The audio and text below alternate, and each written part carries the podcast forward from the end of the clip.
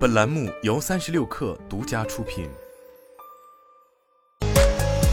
网罗新商业领域全天最热消息，欢迎收听快讯不联播，我是金盛。阿里巴巴昨天发布二零二三财年第一季度财报，报告显示，优酷日均付费用户规模同比增长百分之十五，实现连续五个季度亏损同比收窄。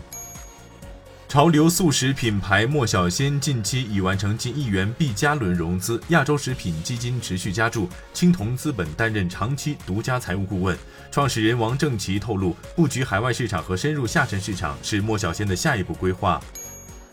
有市场传言称，抖音考虑收购每日优先，对此，抖音相关负责人回应称，网传抖音收购每日优先的消息不实。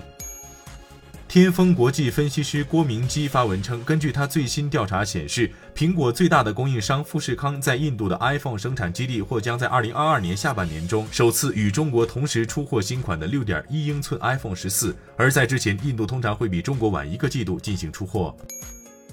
知情人士透露，TikTok 正取消疫情期间福利，包括许多员工的每日膳食津贴。该公司正敦促员工更多的在办公室工作。美国洛杉矶和加州山景城的部分 TikTok 员工在受影响范围之内。TikTok 此前宣布重返办公室政策，要求员工每周至少回办公室两次，鼓励每周回来三次。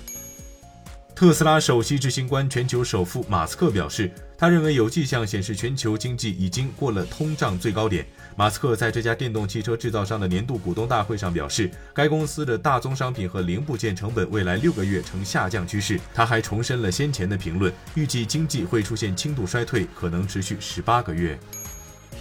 据报道，两位知情人士今天称，英特尔公司即将与意大利政府达成一项投资交易，在意大利建立一家先进的半导体封装和组装厂，最初拟投资五十亿美元。此次在意大利投资也是英特尔今年早些时候宣布的一项更广泛的投资计划的一部分。当时，英特尔宣布将投资约八百八十亿美元在欧洲扩大产能。目前，英特尔正在努力降低对亚洲芯片进口的依赖，并缓解供应紧缺局面。